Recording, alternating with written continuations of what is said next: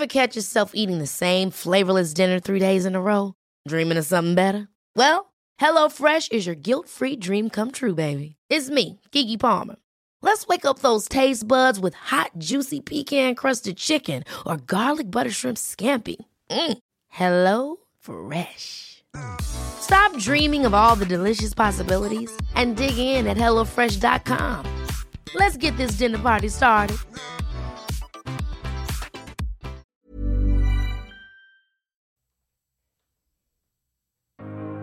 El éxito es algo muy personal y vale la pena hacer el trabajo interior para descubrir tu propia definición de éxito y hacerla realidad. Yo soy Dania Santa Cruz y esto es Éxito de adentro hacia afuera. Bien, el día de hoy tengo un programa para ti que qué bárbaro, qué bárbaro. Espero, espero que te aporte muchísimo valor, que te inspire, que te motive o que de perdida te deje pensando un poquito. Porque te voy a decir algo, no todo lo que diga aquí aplica para todos, no creo en las recetas mágicas ni en las verdades absolutas. Así que tú toma lo que aplica para ti y lo que no, ya sabes. Deséchalo. Si es la primera vez que me escuchas, te invito a que te quedes hasta el final. Si ya tienes rato escuchando mi podcast, te invito a que me regales tus cinco estrellas en Spotify y en Apple Podcast. Bueno, ahora sí, nos arrancamos con el tema.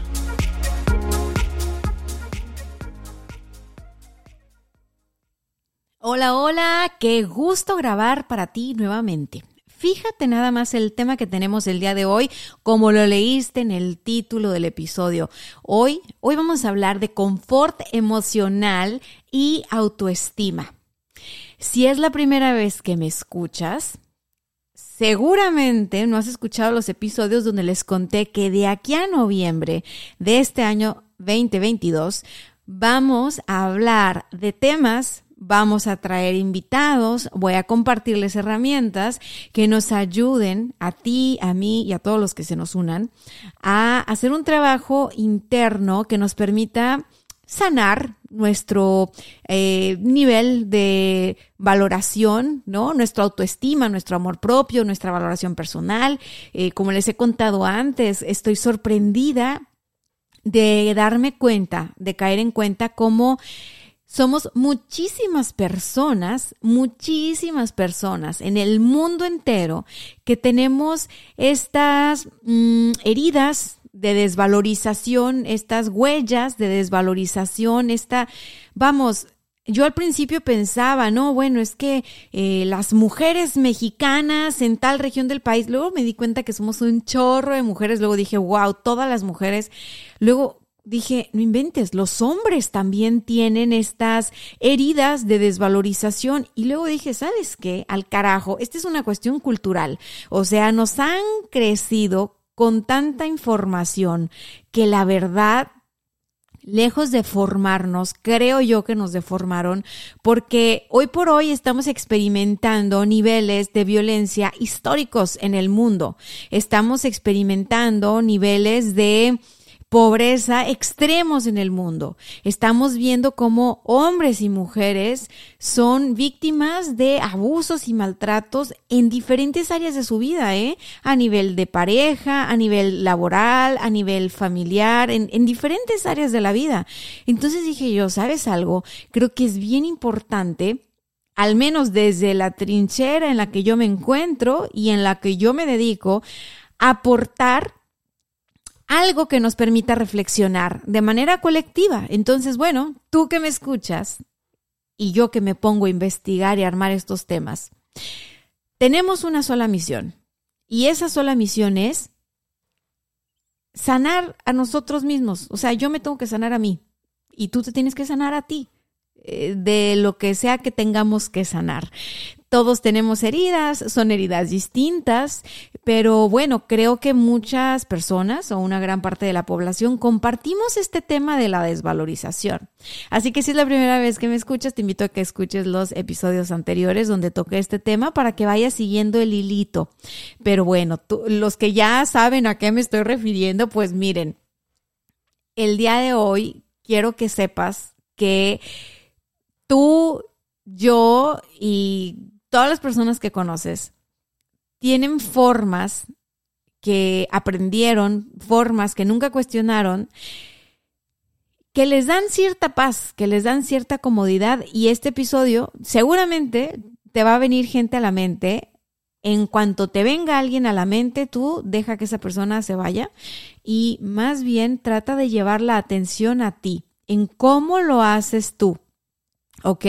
Para que esto te sirva mucho a ti. Eh, créeme, cuando, escribí, cuando yo escribí el episodio me venían personas a la mente y decía yo, a ver, no, no, a ver, contigo, haz el ejercicio contigo.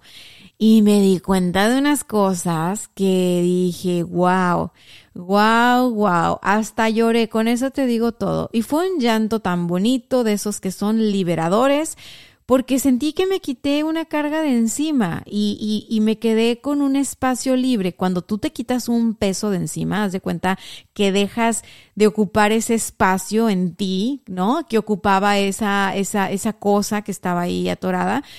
Y entonces puedes crear algo nuevo y es en lo que estoy ahora. Estoy creando algo nuevo para mí que, que me da mucha ilusión. Así que bueno, eso, eso sucedió cuando yo escribí este episodio. Ya me contarás qué sucede contigo cuando lo escuches y cuando hagas esta reflexión. Si me lo quieres compartir, ya sabes, me encuentras en Instagram como arroba coach en Facebook me encuentras igual, me mandas un mensaje directo y listo. Ok, me voy a arrancar con los puntos para que sea fácil de, de seguir y de digerir esta, esta reflexión. ¿Ok? Entonces, esto, esto se llama confort emocional y autoestima. Y mira, las personas hacemos distintas cosas por brindarnos confort emocional por darnos cierta paz, por darnos cierta calma, sobre todo cuando nos sentimos abrumados, cuando nos sentimos estresados, que pues bueno, eso es diario, ¿no? Vivimos en el estrés constante porque el mundo ahorita está cableado así.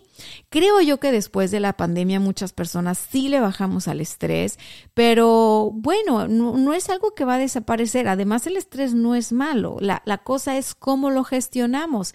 Y aquí es donde entra la parte del confort emocional. Por confort emocional me refiero a de qué manera tú te, abrazas simbólicamente, de qué manera te das contención, de qué manera te das cierta calma o paz. Imagínate que tú fueras un, bebé y, eh, bueno, lloras, y estás en angustia y entonces la forma de calmarte es o cogerte en brazos o darte alimento o cambiarte el pañal o sacarte a pasear un rato o hacer juegos, ¿no? Ejercicios. Eh, hay diferentes formas de contener a un bebé. Bueno, tú ya creciste, pero tienes formas de relajarte, ¿no? Tienes formas de lidiar con tus emociones. Y esas formas son conscientes, pero la mayoría de las veces no son tan conscientes. Así que ahí te va. Punto número uno.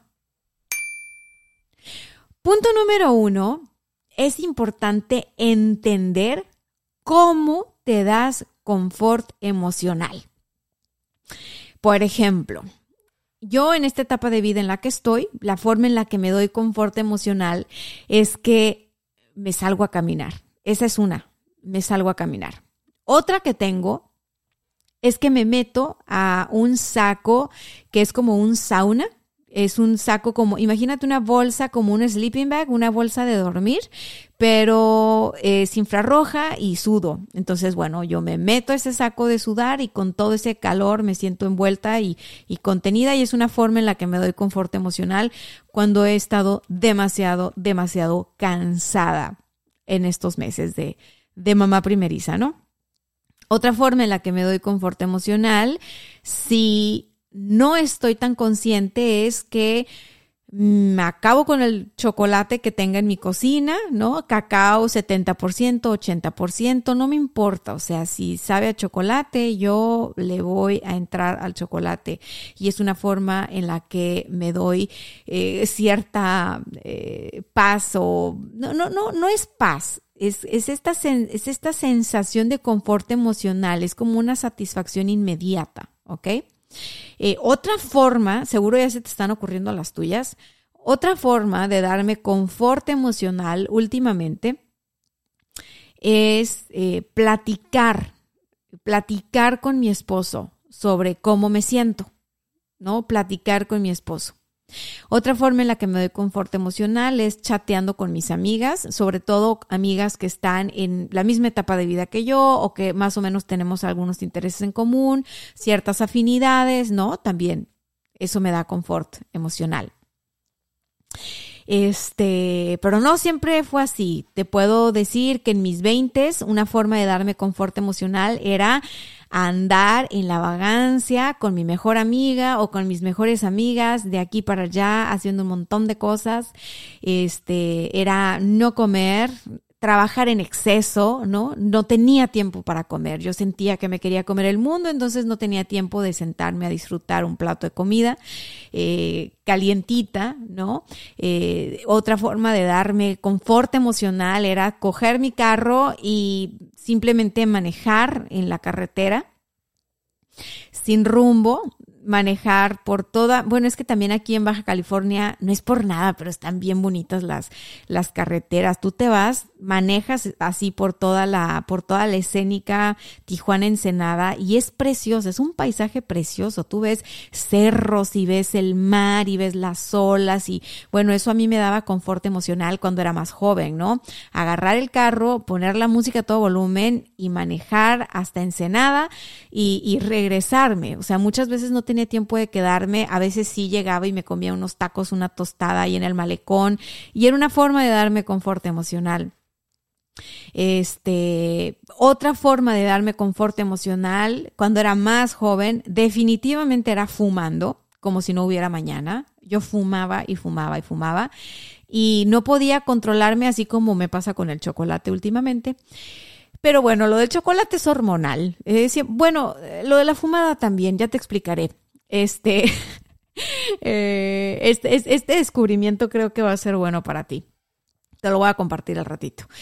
Otra forma de darme confort emocional era irme con mis amigas de fiesta y con mis amigos de fiesta, organizar fiestas en mi casa, irnos de fiesta, tomar eh, viernes, sábado, ¿no? Amanecernos y pues tú dices, bueno, tenías 20, así y a los 20 tienes mucha energía, como que como que no no la canalizas este todo el tiempo de la mejor manera, ¿no?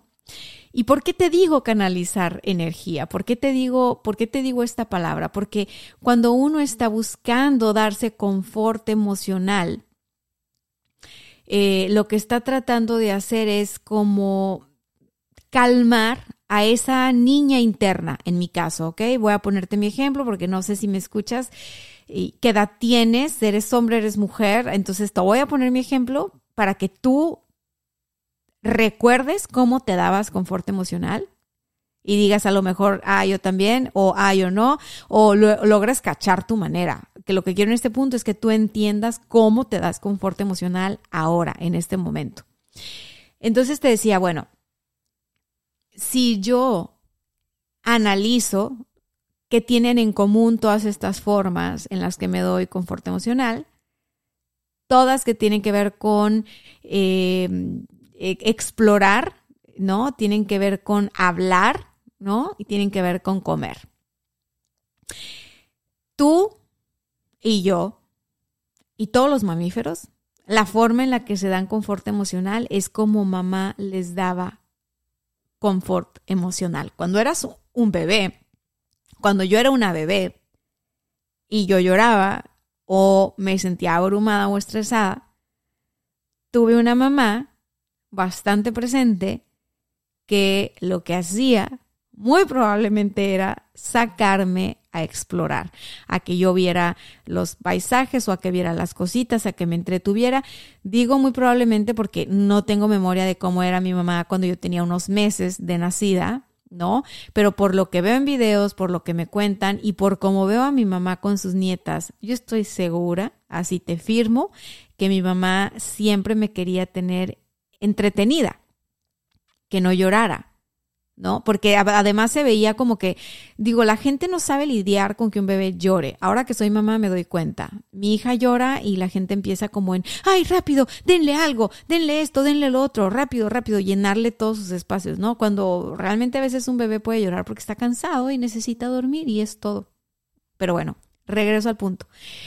Entonces mi mamá seguramente me daba cosas para que yo me calmara, para que yo llevara mi atención a otro lado, platicaba conmigo, mi mamá es muy platicadora y te entretiene y te esto y lo otro, tiene muchísima paciencia con los niños y, seguramente me daba de comer, ¿no? Decía, ah, está llorando, tiene hambre, toma, ahí te va la chichi, ¿no? Toma, ahí te va la bibi, toma, ahí te va una cuchara de comida, ¿no? Eh, entonces, bueno, ¿Qué pasa? Que cuando nosotros vamos creciendo, de alguna manera vamos reproduciendo la forma en la que aprendimos a darnos confort emocional, que no es ni buena ni mala, ¿ok? Eso me lleva al punto número dos. Punto número dos. Para que te lleves por este ejercicio, el punto número dos es importante. Eh, observa sin juzgar, ¿ok? Llevas años programada de esa manera, programado de esa manera, quizá es un programa heredado, quizá la persona que a ti te cuidó, a lo mejor no fue tu mamá, a lo mejor fue tu abuela, o a lo mejor en la guardería, o a lo mejor quien sea que te cuidó en tu primera etapa de vida. Cuando tú pensabas que eras tu mamá, o sea, cuando tú eres un bebé, tú no sabes que eres una personita separada de tu mamá. Mi hija justo está en esa etapa ahorita. Ella piensa que soy yo y que ella y yo estamos pegadas y cuando se separa de mí empieza a llorar con angustia. Se llama eh, angustia por separación Y todos lo pasamos más o menos en los meses, ella está ahorita a los ocho meses, bueno, más o menos la pasamos todos así, ¿no? ¿Y qué pasa? Se calma cuando yo la abrazo.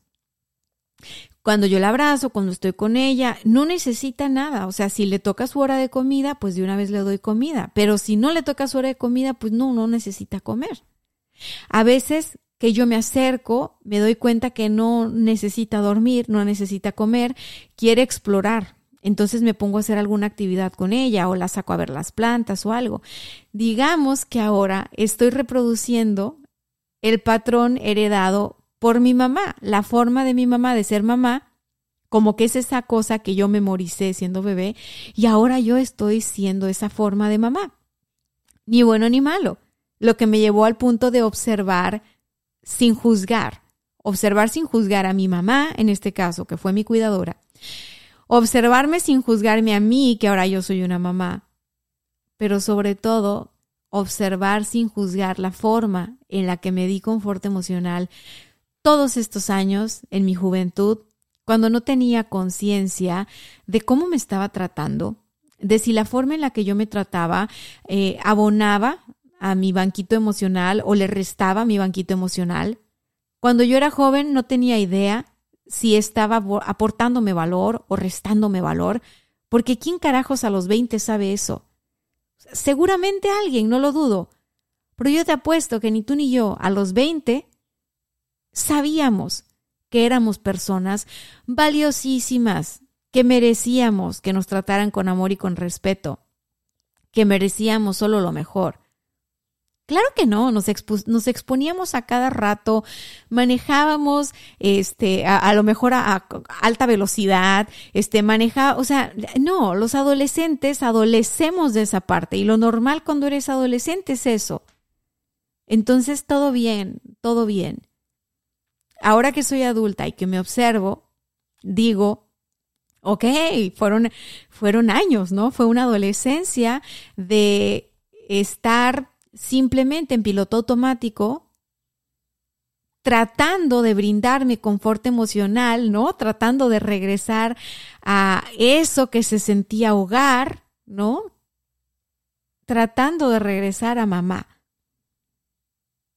Es muy curioso porque cuando somos adolescentes y estamos tratando de afirmar nuestra independencia y que nosotros sabemos y que nuestros viejos no saben, no, mamá no sabe, papá no sabe, eso psicológicamente es normal. ¿no? Iniciamos nuestro propio camino del héroe. Estamos nosotros creciendo y vamos a pasar de adolescentes a adultos. Eso es natural. Es bueno darnos cuenta si nos quedamos atorados en esa adolescencia y hacer el trabajo para pasar a la adultez y madurar. Eso es sano. Pero hay que mirarnos con compasión y sin juzgar. ¿Por qué? Porque entonces cuando no tomamos en cuenta esto, ¿qué pasa? Queremos irnos encima de nuestros cuidadores y decir, ¿por qué me cuidaste así? ¿Por qué me descuidaste así?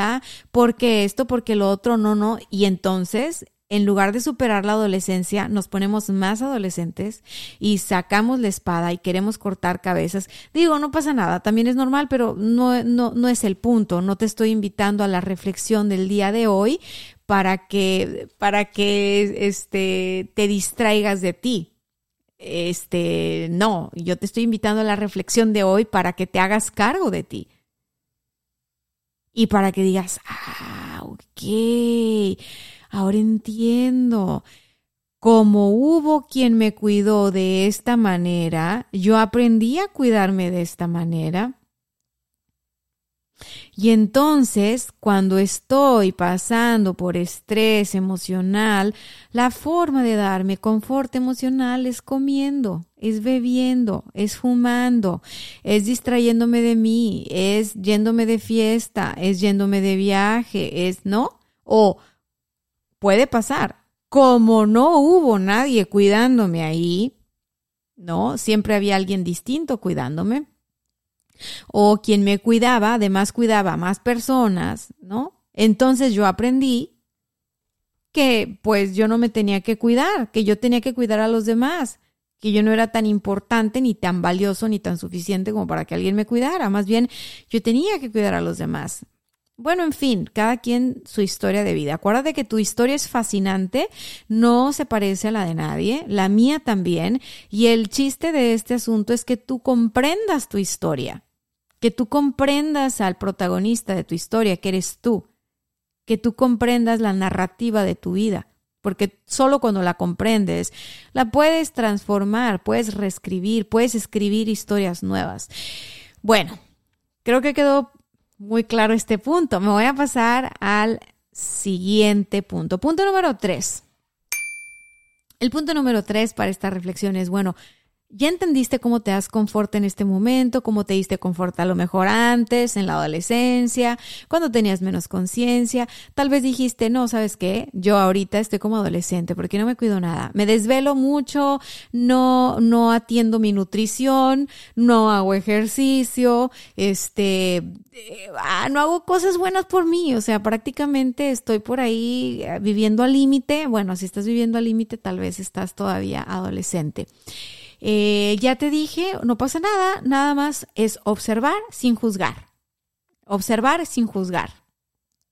Imagínate que estás entrando a un museo y en el museo solo es ver, no tocar. Bueno, es lo mismo. Cuando hagas un ejercicio de conciencia conmigo, haz de cuenta que estás entrando a un museo, solo ver, no tocar, ¿ok? Y ahorita estamos en el museo. Entonces, observar sin juzgar. Lo que me lleva al número tres. Ya que observaste sin juzgar, es importante identificar qué métodos para darte confort emocional son sanos y te aportan valor y cuáles ya no son lo mejor para ti. ¿Cuáles métodos ya no te aportan valor, no son lo mejor para ti y tal vez ya toca despedirlos? Así, bye bye. ¿Por qué? Porque no importa qué edad tengas, ahora tú siendo mayor de edad, tú encargándote de ti, tú siendo esa adulta responsable, ese adulto responsable de ti mismo, puedes decidir, una vez que hiciste consciente ese patrón que tal vez no te aporta valor, puedes decidir Y vas a volver a caer, pero no te vas a azotar, vas a decir, ¿sabes qué? Caí otra vez en esto que no me aporta valor, pero por lo menos ahora lo puedo ver. Y ahora que lo veo, voy a elegir hacerlo diferente. Y háblate en voz alta. Vas a parecer loquito en tu casa, loquita en tu casa, no importa. Háblate en voz alta. Es importante que conozcas tu propia voz.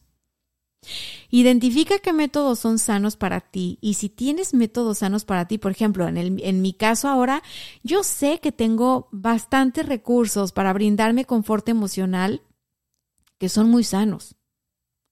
La verdad.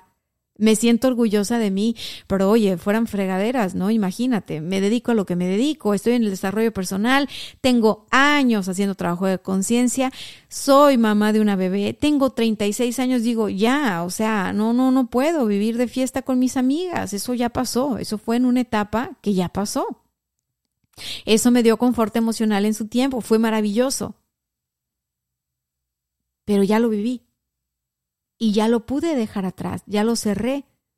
Cuando entré a mis treintas, se fue bajando la intensidad de eso, se fue bajando la intensidad de eso, y yo empecé a crear otros mecanismos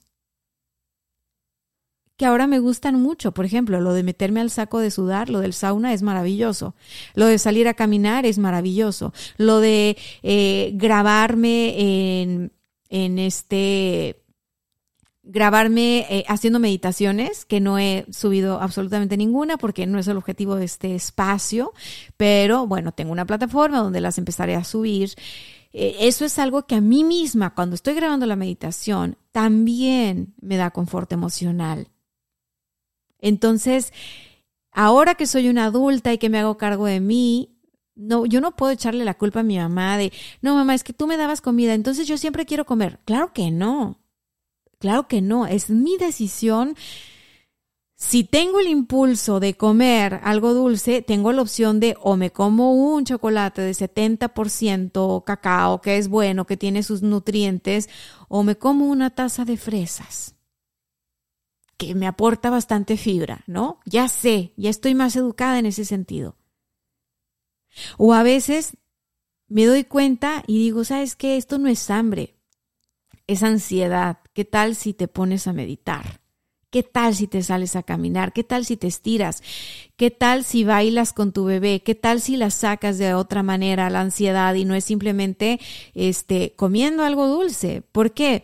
Porque yo me doy cuenta cuando estoy en este en esta onda de darme confort emocional eh, con lo dulce es como cuando era más joven y fumaba y fumaba y fumaba y no tenía llenadera y, digo ahora, qué padre identificarlo porque entonces puedo decidir. Solo puedo decidir sobre lo que estoy consciente, sobre lo que estoy viendo.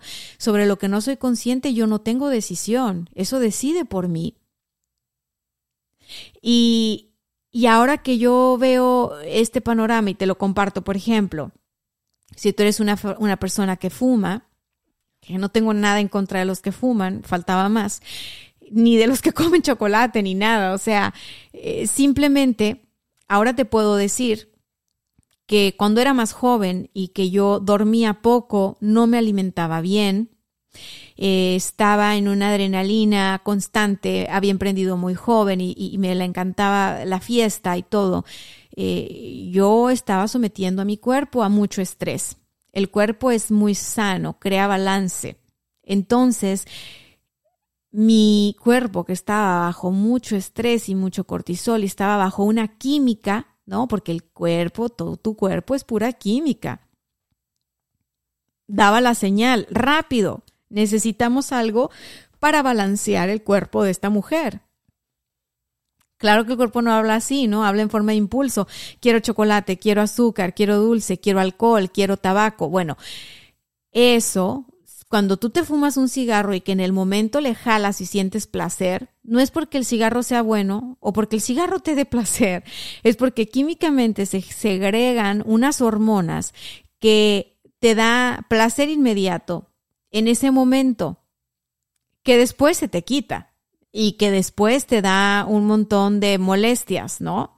Como que molestias tontas, como que te queda la ropa pestosísima, cigarro, y entonces ya tienes que bañar y cambiar y así.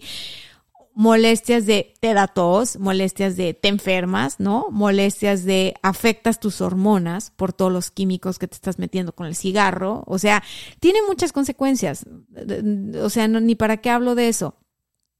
Entonces, yo me acuerdo que yo empecé a analizar, bueno, pero el cigarro es un placer, ¿no? Además, me di cuenta que era una forma de darme confort emocional heredada.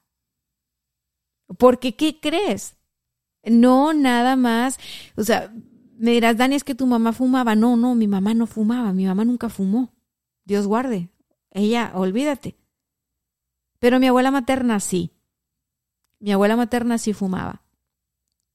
Y en la era en la que mi abuela materna se crió, era cuando estaban metiendo las tabacaleras, el cigarro a, a, comercializarlo y los doctores salían anunciándolo como medicina. ¿no? Prácticamente era algo bueno en aquel entonces. Ya después se supo todas las consecuencias que tenía y, y, bueno, para ella era un, era, un, era un hábito el cigarro, era como echarse la vitamina.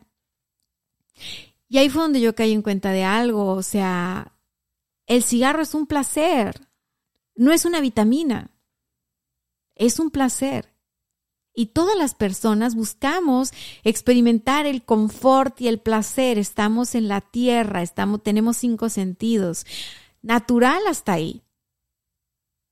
Cuando nosotros nos excedemos en el placer, a través de la comida, a través de la bebida, a través del tabaco, a través de eh, las relaciones con otras personas, o cuando nosotros eh, somos adictos al placer, de alguna manera, ¿no? Al juego, al sexo, a las apuestas, a la bebida, a la droga, al lo que tú quieras. Lo que estamos buscando es generarnos cierto confort emocional.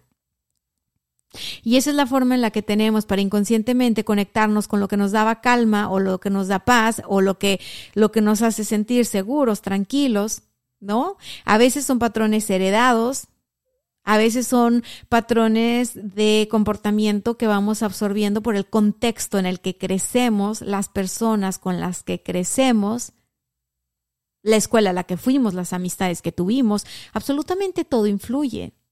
Todos somos una mezcolanza.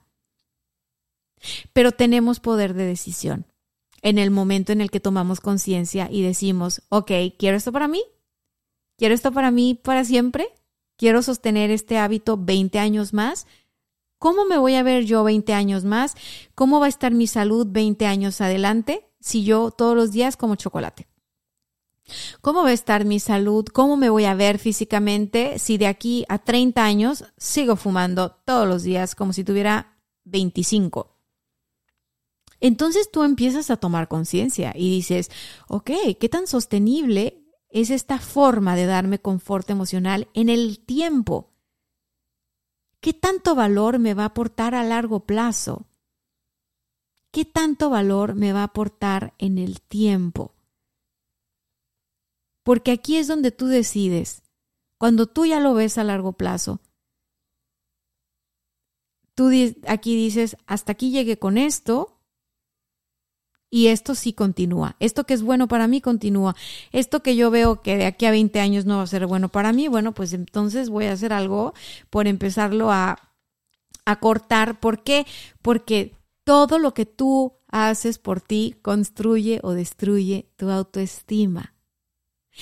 Todos esos pequeños logros que tú vas teniendo en la vida son los que hacen que tú tengas una autoestima sana, que tú tengas una forma de, de, de, valorarte, una forma de tratarte, que son cosas distintas, ¿no? El autoestima es el estima que te tienes a ti mismo y, se va construyendo por que tienes referencias de que eres valiosa, ¿no? Bueno, una forma de ganar confianza en ti mismo y de tener una autoestima sano es logrando pequeñas cosas. Lo, vas logrando pequeñas cosas en el día a día que cuando tú lo sumas a largo plazo, te llevan a lugares completamente diferentes. Claro que hace 10 años, hace 15 años, si a mí me hubieran dicho que yo iba a dejar de fumar, me hubiera reído, no hubiera creído. Porque yo creía y juraba que yo disfrutaba fumar, que era lo mío, que amaba. No, no, no, la verdad no.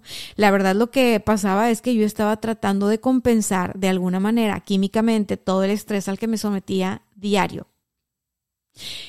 Y si no me crees, revisa todas las personas que trabajan en oficina y que tienen un horario de oficina y que trabajan, no sé, en la bolsa, en, publicidad, en mercadeo, en cosas que, que, incluyen cierta, bueno, que trabajan en oficina y que tienen adrenalina, vas a ver que son personas que consumen mucha cafeína, que consumen mucho alcohol y que consumen mucho trabajo, mucho tabaco. Algunos hasta drogas en exceso. Y te voy a decir una cosa, ese dicho de que todo con medida, nada con exceso, es la clave de la felicidad, ¿eh? es la clave de la salud y de la juventud eterna. Porque yo no me peleé con el cigarro ni los satanizo. Si el día de mañana estoy en Cuba y veo que hay un cigarro de calidad, ¿tú crees que no me lo voy a fumar? Claro que sí. Y en honor a mi abuela, que además lo disfruto tanto, estoy en paz con eso. Pero no por eso hago de fumar una forma de darme confort emocional en el día a día. Una cosa es que sea un placer y otra cosa es que lo uses como vitamina. Si lo estás usando como vitamina, entonces hay que revisar qué emociones están detrás de eso, dónde aprendiste a darte confort emocional de esa manera, con quién te está conectando esa forma, con quién estás siendo afín, con quién estás diciendo, mira, yo como tú. En mi caso, con lo del tabaco, era con mi abuela y con mi padre. Mi papá también fuma. Mi papá fuma a la fecha. Que lo veo yo que no fuma así como, como cuando era más niña, ¿no? Le bajó demasiado. Pero, ¿qué te digo? O sea, hay personas que, que en lugar del fumar tienen la muletilla de llenar su alacena. Y tampoco dirás tú, oye, Dania, necesitas una alacena llena de cosas, este, como si no hubiera mercado, si no hubiera, pues no, la verdad es que no pero es una forma en la cual algunas personas se sienten con confort emocional teniendo la alacena llena, porque tal vez en la infancia tuvieron estos periodos de vacas flacas o la familia sufrió no sé qué. Entonces, emocionalmente, a nivel inconsciente, llenar la alacena, llenar el refrigerador, llenar el closet de zapatos, ya me cambió el acento, ¿eh? ya me estoy conectando con otros países, eh, llenar el closet de zapatos, llenar el closet de bolsas, de ropa, de, de cosas, ¿no? O sea, fíjate dónde tienes un exceso y te vas a dar cuenta de qué forma te estás dando confort emocional. Y después fíjate, ¿es sano para mí? Si es sano para ti, si es sano para tus finanzas, si es sano para tu, para tu salud física, emocional y mental a lo largo del tiempo, entonces mantén esa forma de darte confort emocional. Pero si no es sano para ti, si no te aporta valor en el tiempo, entonces es el momento de decir, bueno, hasta aquí. Porque tal vez tú no te das confort emocional con la comida, con la bebida, con el tabaco, con la droga. Tal vez dices tú, Dani, yo estoy perfecta. Órale, vamos a revisar tu estado de cuenta. ¿Cómo están las finanzas? ¿Cómo están las finanzas? Si tú dejas de trabajar ahora, ¿cuántos años puedes sostener el estilo de vida que tienes sin trabajar?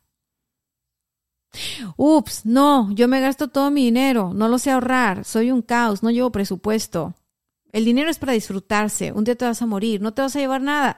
Eres de las personas que piensan así. Ok, bueno, esa es una forma de darte confort emocional. Pasar la tarjeta, meterte a Amazon, comprar cosas que no necesitas, llenar tu closet. Vuelvo a lo mismo. O sea, donde tengas un exceso, es donde tienes que revisar.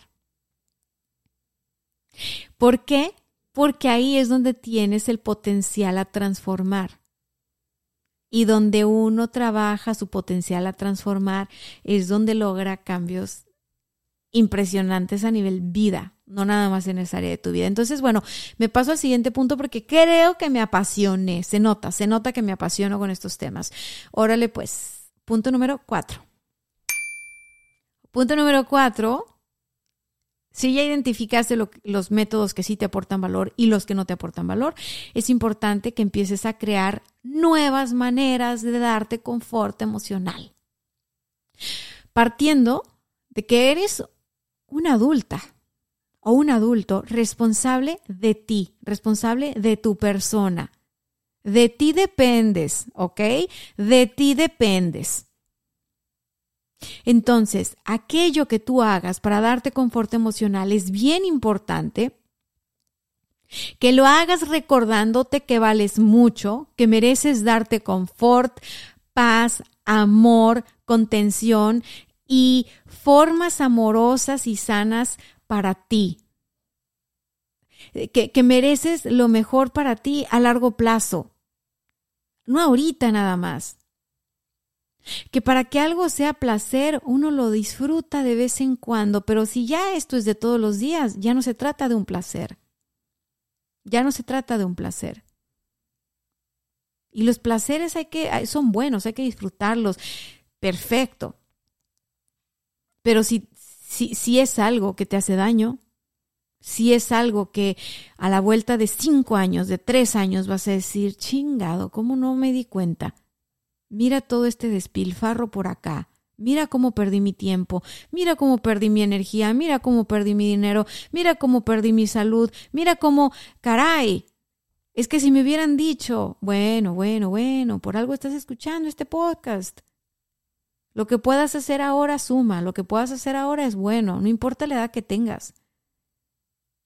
Nadie sabe cuántos años va a vivir, qué tal que vives muchos, qué tal que vives pocos. Es lo de menos. Lo que tienes es ahora. Y ahora puedes crear nuevas formas de darte confort emocional. Ahora puedes crear nuevos procesos que le aporten valor a tu vida. Cosas que te ayuden a sanar tu autoestima. Eh, procesos que sumen valor a tu vida. ¿Cuáles son esos? ¿Cuáles son esos? Tú dime, te toca crearlos a ti. A lo mejor es caminar en áreas verdes, a lo mejor es hacer yoga, a lo mejor es hacer natación, a lo mejor es hacer en tu casa 10 sentadillas, a lo mejor es sentarte a meditar, a lo mejor es dormir más, a lo mejor es dormir menos, a lo mejor es comer más verde, a lo mejor es menos verde, más carne, menos carne, yo qué sé. A lo mejor es simplemente entrar en el silencio y decir ya nadie me esté chingando, yo lo que necesito es un tiempo aparte para sentirme en paz.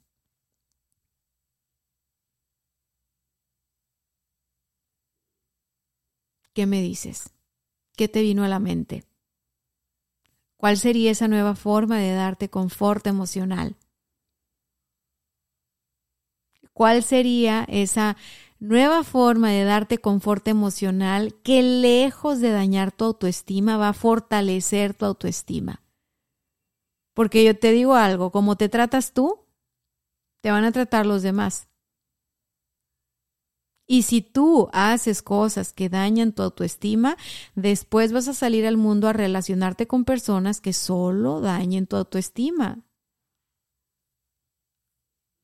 Que te estén reforzando esa idea errónea que tienes de que no vales lo suficiente, de que no eres tan inteligente, de que necesitas a alguien para tú poderla armar en la vida, para que tú la puedas armar en los negocios, para que tú la puedas armar en, económicamente.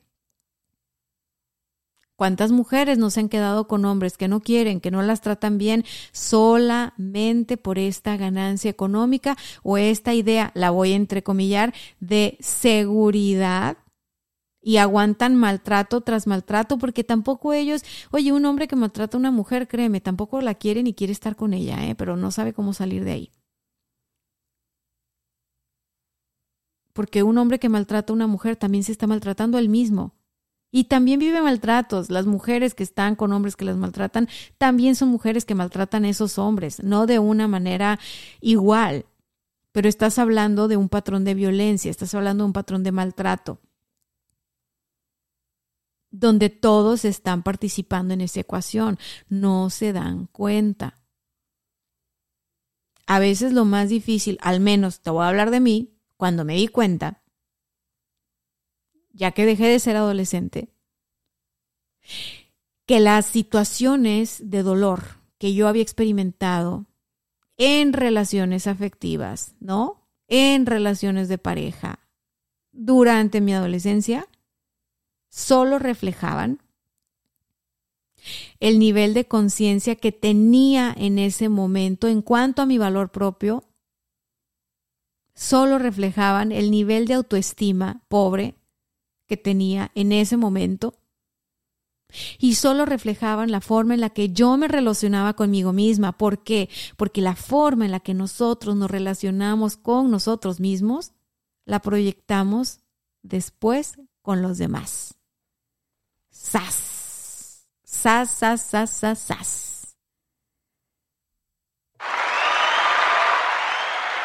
Llegamos al final de este episodio. Gracias por llegar hasta acá. Quiero que te grabes esto que te voy a decir. Quiero que te lo grabes porque va a ser un antes y un después.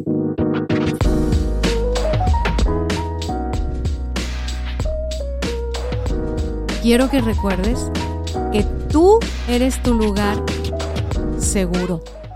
Tú eres tu lugar seguro. Tú eres tu lugar seguro, ya llegaste. No hay ningún lugar al que hay que llegar. Tú eres tu lugar seguro.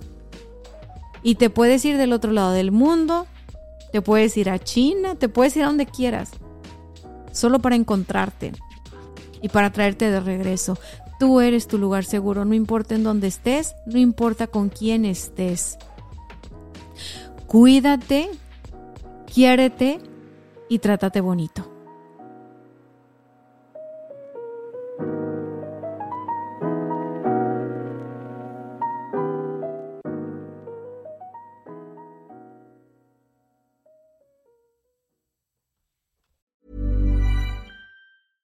Ever catch yourself eating the same flavorless dinner three days in a row? Dreaming of something better? Well, HelloFresh is your guilt-free dream come true, baby. It's me, Kiki Palmer. Let's wake up those taste buds with hot, juicy pecan-crusted chicken or garlic butter shrimp scampi. Mm. Hello Fresh. Stop dreaming of all the delicious possibilities and dig in at HelloFresh.com. Let's get this dinner party started.